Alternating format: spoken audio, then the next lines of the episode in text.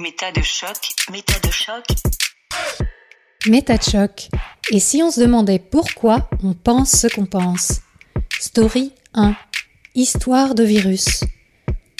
Acte 3. Le quotidien dans l'extraordinaire. Deuxième volet de cette émission où les auditeurs nous font part de ce qui se passe dans leur tête pendant leur cinquième et sixième semaine de confinement. Alice nous revient avec un ton un peu plus grave.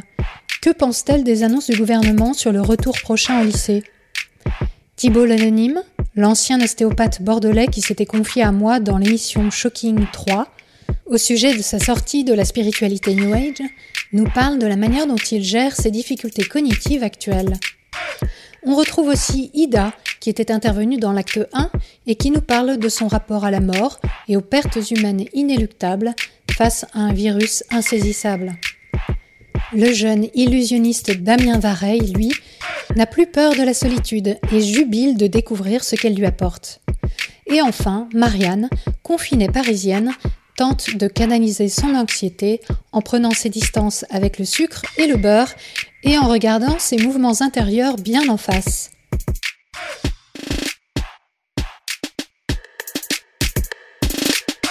Je m'appelle Alice, j'ai 15 ans et je suis à mon 33e jour de confinement, je crois.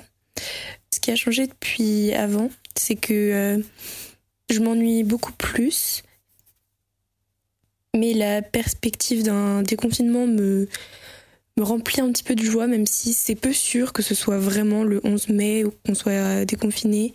Et surtout, je trouve que c'est un peu risqué et, con, hein, clairement con, qu'on fasse reprendre l'école alors que les rassemblements de plus de 100 personnes vont être interdits parce que dans une école ou dans un collège ou dans un lycée, on peut être jusqu'à 1000, 2000 et c'est beaucoup plus que 100 personnes. Donc selon moi, ça fera juste empirer après, c'est normal qu'on choisisse des décisions. Euh, enfin, con, c'est pas moi qui suis présidente, mais euh, qu'ils choisissent des décisions euh, pour que la vie redevienne comme avant. Parce que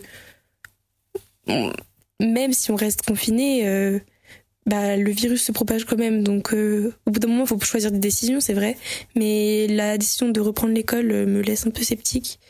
Et j'ai un peu l'étrange impression que genre ça ne va jamais redevenir exactement comme avant. Et puis même, enfin que ce sera pas comme avant après même dans un an il y aura toujours des séquelles et des choses qui auront changé et peut-être même qu'il y aura des choses qui auront changé qui seront positives sinon bah à peu près toute ma famille est super nostalgique du temps d'avant pas du temps d'avant genre autrefois mais il y a deux mois le temps où on pouvait encore sortir euh, voir des amis boire des verres euh, enfin s'amuser Sinon, euh, j'ai envie de me mettre à la couture. Là, j'ai reçu des patrons qu'on m'a envoyés.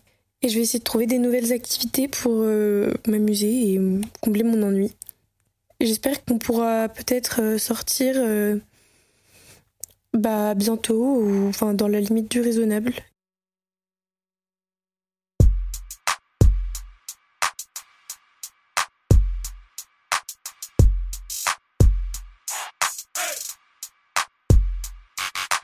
Je m'appelle Thibaut, euh, j'ai 34 ans, j'habite à Bordeaux, je suis marchand de biens immobiliers et euh, nous sommes aujourd'hui au 38e jour euh, de confinement. Donc aujourd'hui, je me sens plutôt bien. Il fait beau ici à Bordeaux. Avoir du verre un peu autour de moi, ça me fait du bien. je suis assez content de profiter un petit peu du beau temps, surtout après trois jours de pluie où ça a été un peu plus compliqué. Après, pour faire un résumé du confinement, eh bien, je trouve que c'est assez paradoxal dans mon cas, en tout cas, parce qu'on pourrait penser que le fait de se retrouver confiné euh, pendant deux mois chez soi pourrait être propice pour euh, justement réfléchir, faire le point sur sa vie, euh, avancer dans ses projets. Et le fait d'être confiné chez moi avec mes deux enfants en bas âge, 24 heures sur 24, rend la situation un petit peu plus délicate pour justement maintenir cette hygiène mentale. Euh, donc je me retrouve euh, bizarrement ou de manière euh, inattendue en tout cas dans la difficulté de trouver du temps pour faire le point sur ce qui est en train de se passer, ce qui fait que à force de voir que je n'arrivais pas trop à mettre mes idées euh, en place, euh, j'ai fait le choix plutôt de m'occuper de ma santé.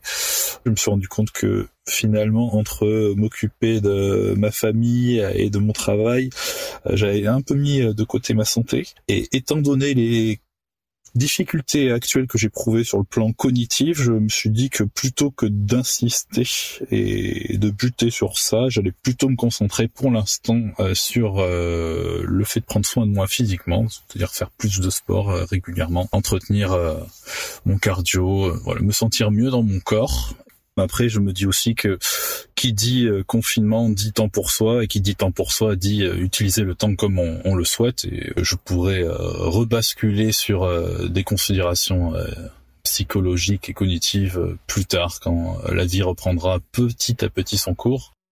Pour le reste, je suis très ravi de passer plus de temps encore avec euh, ma famille et de voir euh, chacun des membres de la famille euh, s'épanouir, surtout les enfants, les voir jouer plus ensemble, les voir grandir chaque jour. C'est aussi l'occasion pour nous, les parents, d'essayer un peu de les stimuler différemment, de leur poser des questions, de voir un petit peu comment ils peuvent mettre en œuvre des mécanismes de pensée pour apporter des idées, des solutions à des questions qu'on leur pose. Donc moi je m'amuse beaucoup euh, de voir des personnes euh, grandir euh, dans leur raisonnement. Je trouve c'est hyper intéressant d'assister à ça en temps réel. Donc ça c'est la partie, on va dire jouissive de du confinement et après bon voilà il, il, me tarde de pouvoir un petit peu sortir de chez moi parce que effectivement, quand on a des enfants, euh, c'est important aussi pour eux que le confinement se passe euh, de la meilleure manière possible. Donc, on, fait aussi le choix, nous les parents, de quitte à sortir, de sortir tous les quatre. Donc, c'est vrai que des fois, j'aimerais pouvoir aussi retrouver des moments où je peux sortir pour me défouler, ce que je peux pas forcément faire quand je sors avec ma femme et les enfants, parce qu'il faut leur tenir la main, il faut les surveiller, il faut les accompagner voilà, il me tarde aussi de pouvoir euh, retrouver un petit peu euh, ces mécanismes qui étaient établis dans ma vie. J'ai bien conscience que tout ne sera peut-être pas pareil à la fin du confinement, mais en tout cas, je profite de cette période parce que de toute façon, on n'a pas le choix. Je sais pas planifier trop ce que j'ai envie de faire. Je reste à, peu près spontané dans ce qui se passe et puis voilà, quand j'ai besoin de me reposer, j'essaie de me reposer quand je peux. Et puis sinon, quand j'ai envie de me bouger, je me bouge un petit peu dans la maison, je fais un peu de sport, je lis et puis je me mise avec les enfants, on jardine. Il y a de quoi faire.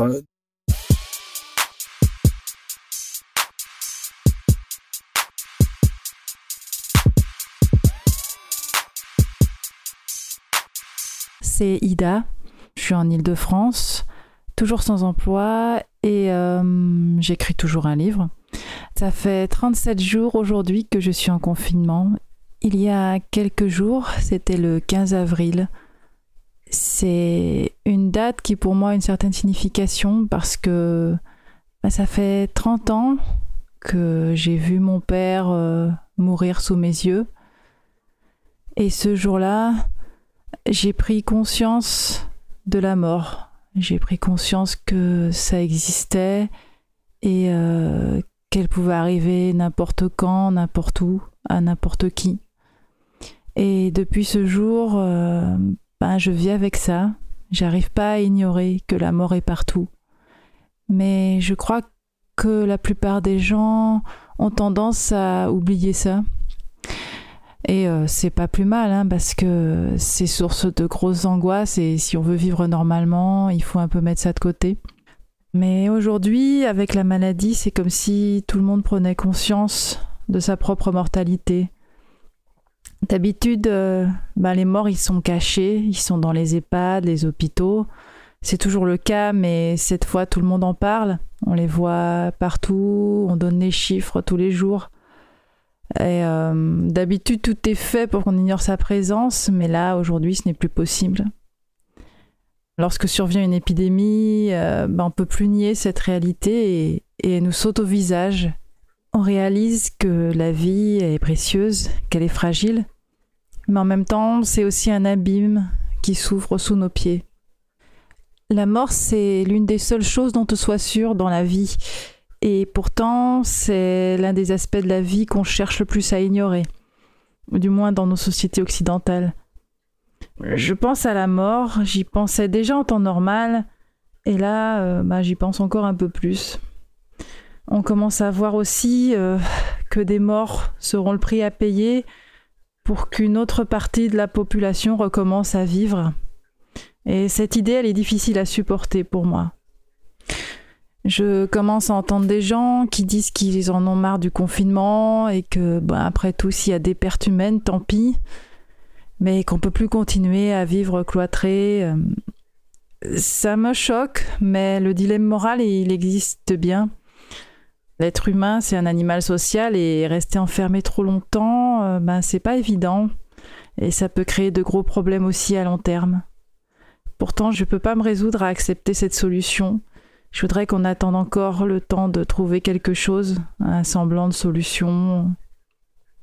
Et ce problème de confinement, ben, je vois bien qu'il existe parce que j'y suis moi-même confrontée en ce moment.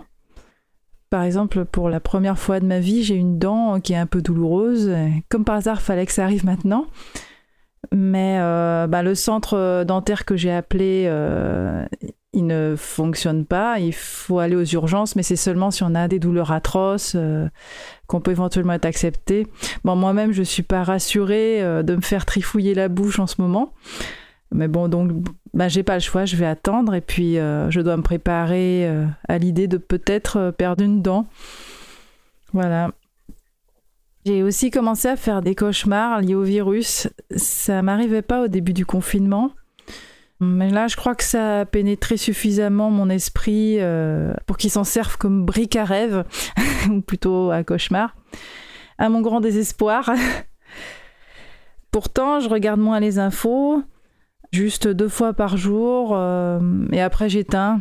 Euh, par rapport à début, c'est quand même une évolution parce qu'au début je regardais tout le temps la télé, euh, mais là, là j'en peux plus. Là, ça devient vivable d'écouter tout le temps le décompte des morts. Là, j'en ai aussi assez d'entendre ces gens à la télé utiliser le virus pour se faire mousser, quitte à diffuser des fausses informations potentiellement dangereuses. On voit que le jeu des égaux ne s'est pas arrêté avec l'épidémie. Pendant que des gens utiles travaillent dans l'ombre, dans des conditions épouvantables, il y en a d'autres qui profitent de la crise pour se faire euh, bah, une petite célébrité. Alors, euh, comme le dit le proverbe, j'ai envie de dire, euh, plus les choses changent et plus elles restent pareilles. Hélas.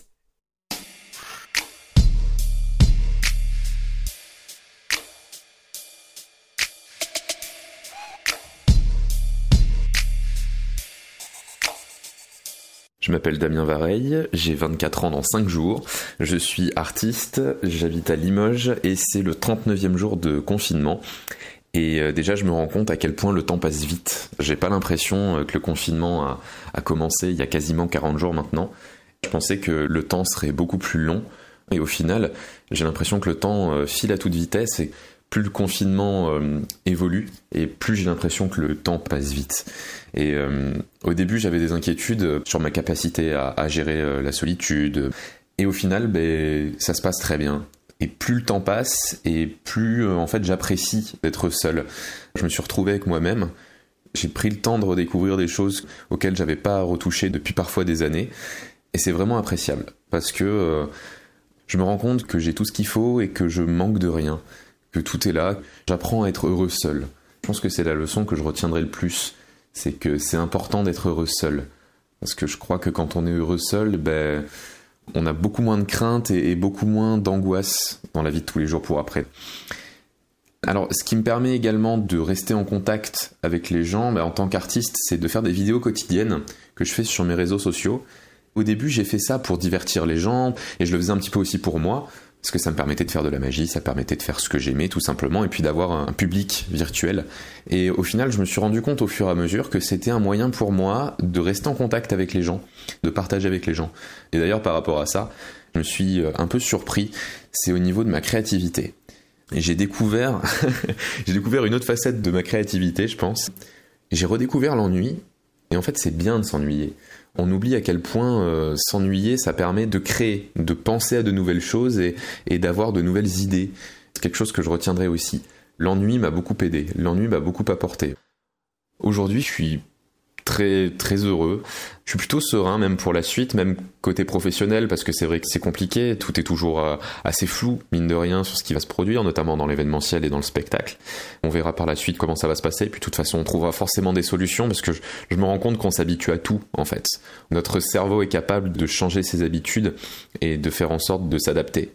C'est très excitant en fait comme sensation.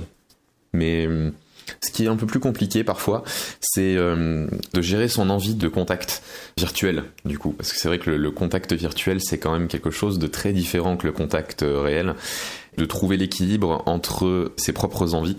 C'est-à-dire, ben, je vais avoir envie de discuter, parfois je vais juste avoir envie d'être seul et de me plonger dans mon travail. C'est vrai que je travaille énormément euh, pendant ce confinement. Du coup, voilà, il faut trouver cet équilibre. C'est pas forcément simple. on arrive à le trouver quand même. Mais c'est vrai que des fois, en face de moi, je me retrouve avec des gens qui ont besoin de ce contact au moment où j'en ai pas forcément besoin. Et il faut quand même être là pour la personne parce que c'est pas forcément simple. Trouver ce juste équilibre, c'est assez subtil. Mais ça se passe bien en général.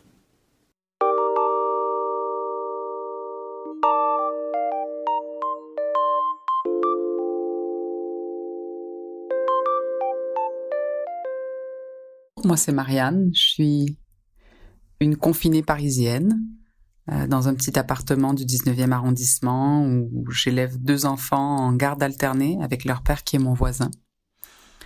J'ai 43 ans, je suis en retour aux études cette année en master 2. En temps normal, je suis salariée associative dans une association féministe et je suis confinée depuis 38 jours. Pour moi, le confinement, ça a été d'abord une grande angoisse de ne pas pouvoir sortir car je suis une marcheuse, une coureuse, une personne qui a une vie sociale très hum, dense. Et donc euh, ma première peur, ça a été euh, de voir euh, l'anxiété monter dans mon petit appartement, ce qui est évidemment arrivé. Et après quelques semaines de vie relativement désorganisée et de cuisine, ma foi, beaucoup plus sucrée et beurrée que d'habitude. Je pense que j'ai trouvé un rythme. Mon sommeil s'est un peu régulé. J'ai trouvé des habitudes qui font que ça va. Et donc, euh, j'aurais tendance à dire que pour moi, le confinement, c'est un peu la vie comme d'habitude, si ce n'est que certains des mécanismes qu'on peut avoir pour fuir euh, ses pensées, pour fuir euh, les difficultés intérieures qu'on a, ne sont pas là. Et donc euh, qu'il faut un petit peu plus les confronter, ou en tout cas s'en faire les amis. C'est comme s'observer soi-même dans un bocal. Ce que je tente de faire. Par moments, je m'observe pas et je traverse des choses un peu intensément, et puis par d'autres, je trouve ça intéressant et, ma foi euh, plutôt doux. On a mis en place plein de trucs pour les enfants, notamment euh, des Skypes un peu classiques avec leurs copains, mais aussi des échanges de livres avec les voisins. J'avais un peu peur que ça fonctionne pas parce qu'il y a des gens qui sont en mode désinfection de tout, etc. Mais bon, là, ça avait l'air d'aller. On a pu s'échanger des livres. Les enfants sont enchantés. Ma fille, qui est très manuelle, s'est mise à coudre des masques, évidemment. On s'y retrouve plutôt bien. Des fois, on se cogne un peu les uns dans les autres parce que c'est pas seulement l'espace physique qui est exigu, mais euh, l'espace mental, euh, la place qu'on a pour euh, aller se mettre un peu à l'écart, sans doute la fonction qu'ont nos trajets dans les transports ou à vélo quand on se promène dans Paris ou les temps euh, divers et variés que la vie dans plus d'un lieu géographique nous alloue. Ma vie personnelle est très occupée dans le sens où j'ai repris les études et j'ai un stage qui est en cours que j'effectue depuis chez moi, un mémoire à écrire. Je suis en recherche d'emploi aussi. Tout ça est très difficile à mener de front, d'autant plus que comme je me suis admis que l'anxiété est un problème pour moi, et que c'était surtout pas maintenant que ça allait disparaître d'un coup de baguette magique. J'accepte plus ou moins facilement de lever un peu le pied et d'avoir moins d'attentes euh, face à, toutes ces obligations et à prioriser un peu voire à décevoir euh, quelques personnes, donc moi en premier lieu. Ce qui me sauve, c'est de fonctionner par priorité. Et ma priorité première, c'est ma santé mentale. La seconde, je dirais, c'est celle de mes enfants. Ça paraît un peu étrange de parler comme ça, mais bon, c'est la bonne vieille théorie du masque à oxygène. Hein. Si je vais pas bien, personne n'ira bien. Étrangement, la lecture joue un rôle assez secondaire dans ma vie en ce moment.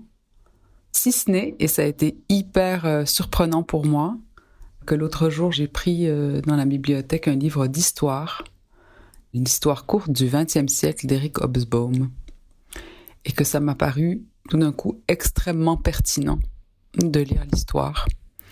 Et je pense que ça a été une réaction au fracas qui a suivi euh, les dernières annonces du gouvernement Macron sur le déconfinement où autour de moi, euh, beaucoup d'enseignantes euh, et puis évidemment beaucoup de parents ont commencé à s'inquiéter euh, en des termes assez catastrophistes. Mon esprit rationaliste s'est beaucoup énervé sur les élucubrations de certaines et certains et je me suis dit que c'était pas bon pour mon zen tout ça. Et c'est beaucoup meilleur pour mon zen de lire des livres d'histoire. Voilà ma dernière découverte. Sinon, le tricot avance bien. Je me suis fixé une, un objectif euh, extrêmement élevé pour moi qui ne suis qu'une tricoteuse novice. Donc, ça concentre euh, mon mental de ouf. Et voilà, et je suis douce avec moi-même. Je pense que c'est le, le mot d'ordre de cette affaire. J'écoute les oiseaux qui doivent euh, un peu partout chanter plus fort. Je prends beaucoup de plaisir euh, dans les quelques moments que je m'alloue à l'extérieur. Je vois beaucoup de choses belles et j'essaie de faire attention aux autres aussi. Donc euh, globalement ça va. Je me demande ce qu'on gardera de tout ça après.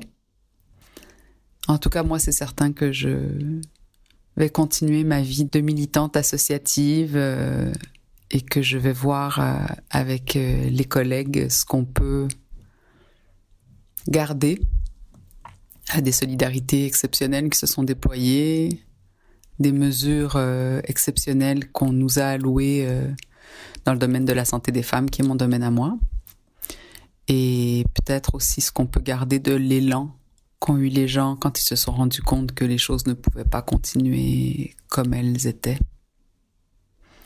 à voir. J'essaie de me prémunir contre un excès d'optimisme, mais en tout cas, je pense qu'on va vivre des temps intéressants.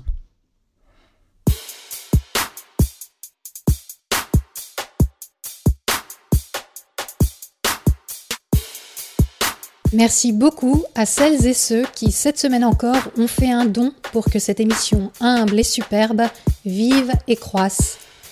On se retrouve mercredi à 18h pour le troisième et dernier volet de cet acte 3. Seront de retour J.B. Mébec, l'auteur de bande dessinée, et Noémie, la photographe. Nous y entendrons aussi le témoignage d'un enseignant de Dunkerque et d'une jeune femme contaminée et hospitalisée. Et vous, comment le confinement a-t-il modifié votre manière de penser la vie, les autres et vous-même?